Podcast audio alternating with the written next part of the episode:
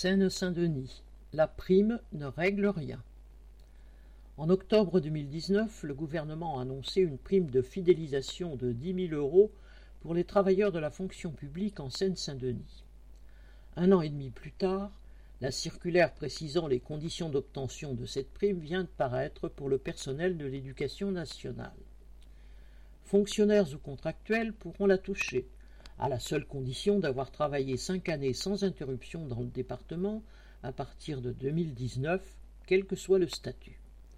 Bien sûr, cette prime ne sera pas négligeable, surtout pour les plus petits salaires comme ceux des assistants d'éducation ou de vie scolaire. Mais une prime unique, versée une fois, ne remplace pas une augmentation de salaire. Et surtout, pour convaincre le personnel des établissements de rester plus longtemps en Seine-Saint-Denis, il serait plus efficace et plus profitable aussi pour la jeunesse scolarisée du département d'améliorer les conditions d'enseignement. Mais cela, il faudra l'imposer au gouvernement. Camille Pagliari